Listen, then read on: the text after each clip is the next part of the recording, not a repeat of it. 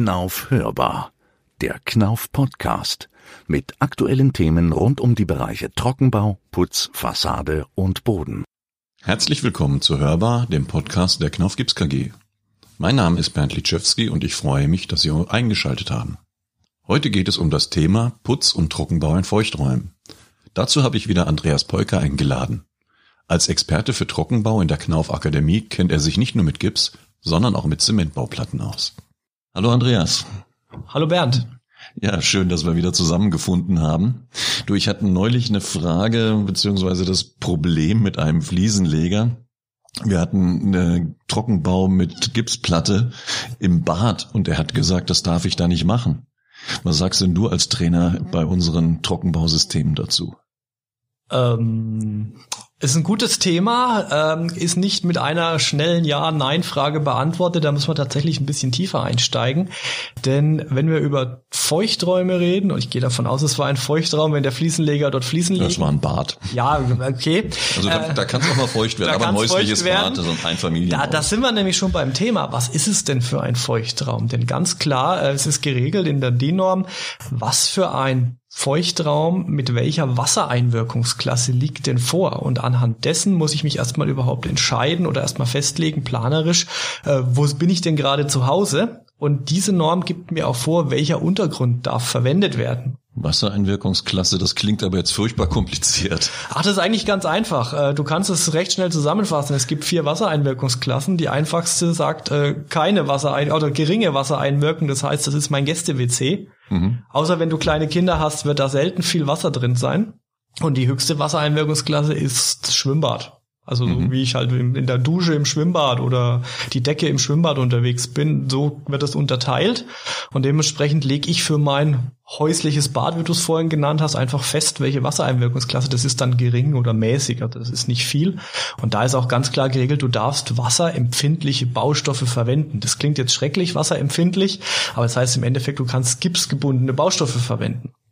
Also früher gab es mal die Regel, äh, wenn da ein Abfluss in dem Raum mit drin ist. Ich hatte früher so eine kleine Waschküche mit einem Abfluss unten drin, damit halt, wenn die Waschmaschine das, der Schlauch mal platzt oder die überläuft, das ablaufen kann. Da hieß es, in so einem Raum darf ich keinen Gips verwenden.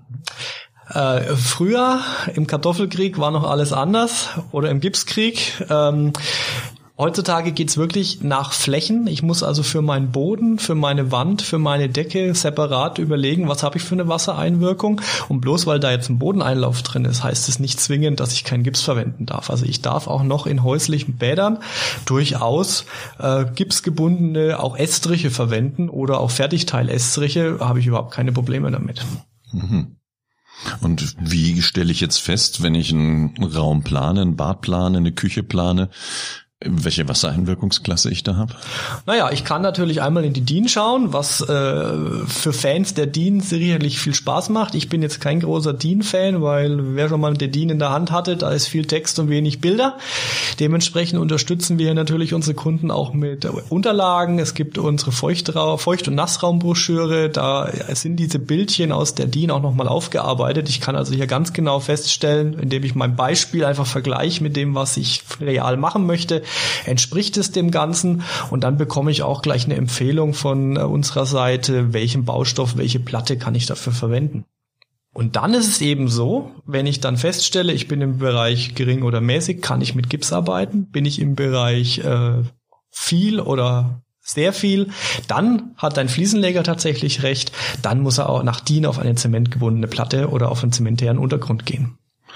Gehen wir nochmal ins Einfamilienhaus mit rein. Beispiel Küche. Da ist ja oftmals dann so auf der Rückseite von der Spüle die Fläche gefliest, weil da ja mal ein Tropfen Wasser mit hinkommen kann.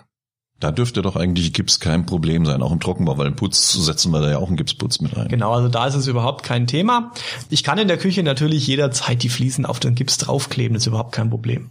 Ja, und ich glaube, da braucht man noch nicht mal eine Abdichtung unten drunter, wenn da kein Wasser dran kommt. Also. Abdichtung auch ein spannendes Thema. Oh. Ähm, oh, da hast du jetzt ins Wespennest gestochen. Ich bin jetzt natürlich auch kein Abdichtungsexperte, aber auch in der Norm beziehungsweise auch in unserer Unterlage steht noch mal ganz klar auch eine Tabelle drin, wo ich nachschauen kann, in welchem Wassereinwirkungsbereich, mit welchem Untergrund ich was für eine Abdichtung brauche. Natürlich ist eine Fliese erstmal eine Abdichtung in Anführungszeichen, also durch die Fliese selber wird selten Wasser an die Wand kommen, aber die haben auch immer noch einen Fugenanteil, den darf ich nicht unterschätzen, deshalb gibt es einfach Bereiche, wo ich auch zwingend entweder eine Wasser, eine Abdichtung brauche, dann kann ich mit einem feuchte oder feuchte empfindlichen Baustoff arbeiten oder ich mache eine Abdichtung, dann kann ich auch wieder einen anderen Baustoff verwenden. Also das ist aber alles ganz genau in den Unterlagen auch beschrieben. Ja, so ähnlich haben wir es beim Gipsputz auch zum Beispiel in der Dusche in einem ein, zwei Familienhaus mit drin, das normal genutzt wird, wenn es jetzt kein Schwimmbad oder Sportstätte ist. Ich kann dort auch in der Dusche an der Wand Gipsputz verwenden, dann muss halt eine dementsprechende Abdichtung drauf oder ich nehme ein wasserunempfindliches Material, dann kann ich sogar dort auf eine Abdichtung mit verzichten. Und ich meine, wasserunempfindliche Trockenbauplatten gibt's ja auch. Genau, also äh, die, unsere imprägnierten Platten einfach mal als Stichwort, sondern die grüne, die kennt wahrscheinlich jeder, weiß eigentlich jeder Stand der Technik. Ich mache eine imprägnierte Platte in den Raum rein. Äh, es gibt natürlich auch unsere blaue, die Diamantplatte. Das ist, ist die äh, auch imprägniert? Ja, klar ist die, äh, ja, die ist die, die blaue grüne Platte. Die ist tatsächlich imprägniert, genau wie die grüne, hat allerdings noch mehr Eigenschaften. Also das ist so die eierlegende Wollmilchsau, nenne ich sie immer ganz gern. Die ist Schallschutzgut, die ist Brandschutzgut, sie ist imprägniert für Feuchträume und sie hat noch eine erhöhte Oberflächenhärte. Das heißt, die kann ich natürlich da auch noch einsetzen, wo ich einfach vielleicht noch einen besseren Schallschutz erreichen muss oder wenn ich will, dass meine Wand vielleicht auch im Feuchtraum Brandschutzanforderungen hat, dann kann ich die mit der Diamantplatte natürlich sehr gut umsetzen. Ja, bei der grünen Platte, da ist dann der Karton imprägniert außenrum, oder? Ja, das ist auch eine schöne Frage, die kommt in jedem Seminar, das ich live halte. Da mache ich da immer eine Abstimmung, lasse ich immer Handmelden, sage, wer ist dafür, dass das Papier imprägniert ist, wer ist dafür, dass der Kern imprägniert ist und wer ist dafür, dass beides imprägniert ist. Also wir werden immer so im Drittelbereich rauskommen, das ist mal ganz spannend.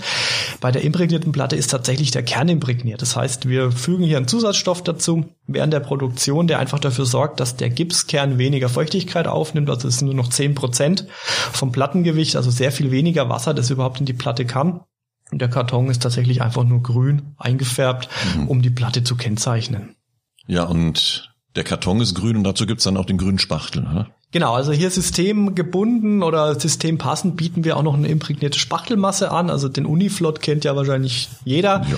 Der ist standardmäßig weiß, den kann ich für jede Platte verwenden. Im Feuchtraum haben wir den Uniflot auch nochmal als imprägnierte Spachtel und der ist nicht, so wie es mal draußen immer wieder mal hört, nur mit grüner Farbe versehen. Also da ist tatsächlich äh, der ganze hydrophobiert auch eingestellt. Das heißt, wenn ich den in meine Spachtel einbringe, dann nimmt der weniger Feuchtigkeit auf wie der normale Uniflot. Und somit habe ich dann eine komplette Wandscheibe, die grün ist, grüne Spachtel auf grünen Grund und weiß auch, dass einfach weniger Feuchtigkeit in mein ganzes System eindringen kann.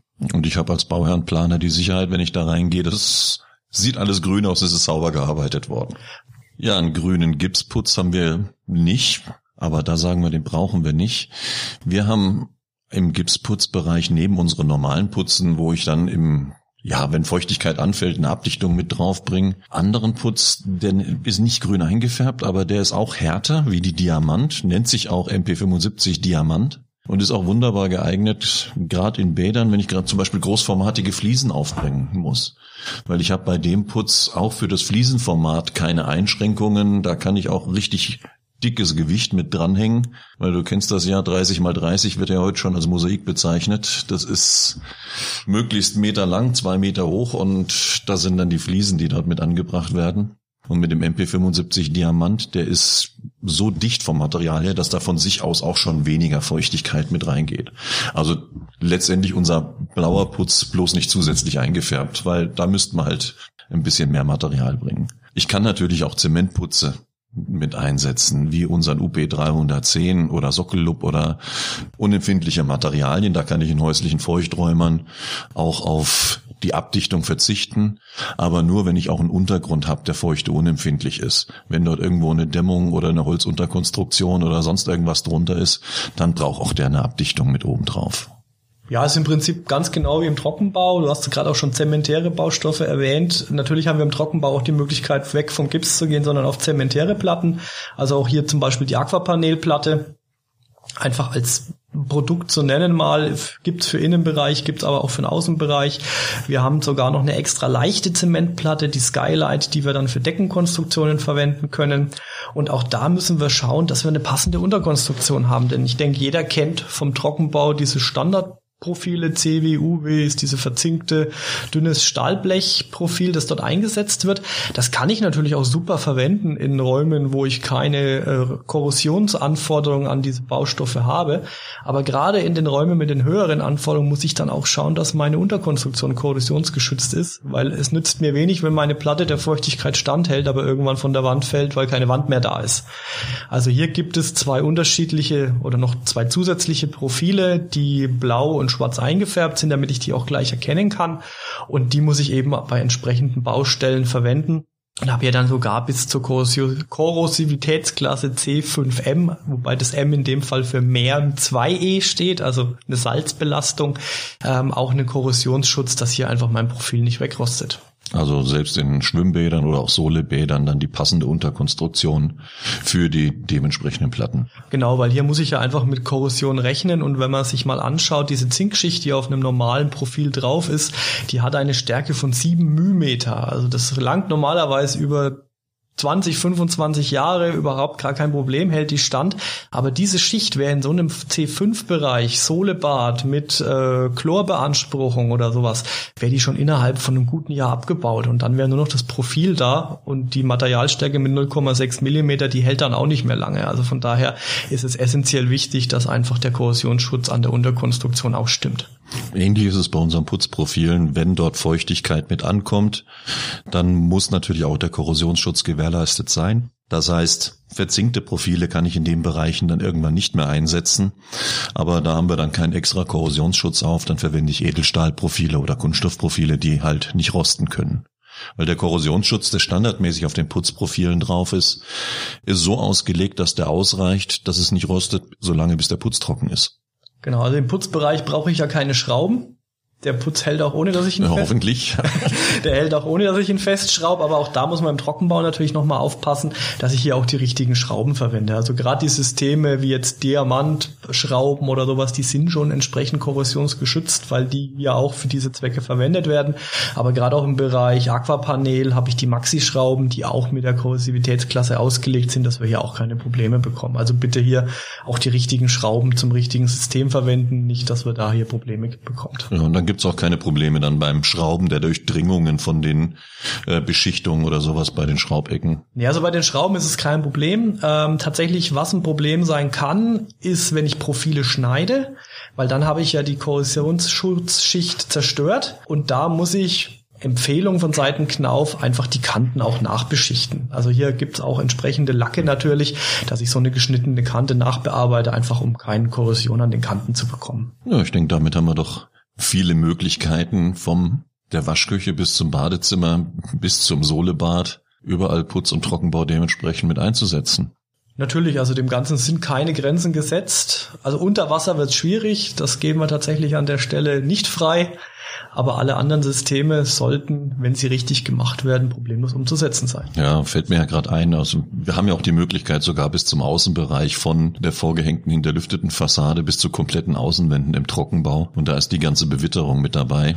Da sind es halt Aluminiumunterkonstruktionen dann im Außenbereich, weil auch die natürlich dann nicht rosten. Aber ja, wie heißt der alte Spruch, den wir immer wieder ins Gedächtnis gerufen kriegen? Was man pla irgendwie planen kann und zeichnen kann, das kann man auch bauen. Und vor allem mit Knauf ist das dann natürlich möglich. Dann danke Andreas, bis zum nächsten Mal. Gerne. Ja, vielen Dank auch an Sie für das Zuhören. Wir hoffen, dass Ihnen auch diese Folge der Knauf hörbar gefallen hat und das Thema Gips in häuslichen Feuchträumen auch für Sie klarer geworden ist. Wenn Sie Fragen, Wünsche und Anregungen zu diesem Podcast haben, dann senden Sie doch eine Mail an hörbar.knauf.de, hörbar natürlich mit UE geschrieben. Ich freue mich, Sie beim nächsten Podcast der Knauf Hörbar wieder begrüßen zu dürfen und verabschiede mich. Bis zum nächsten Mal.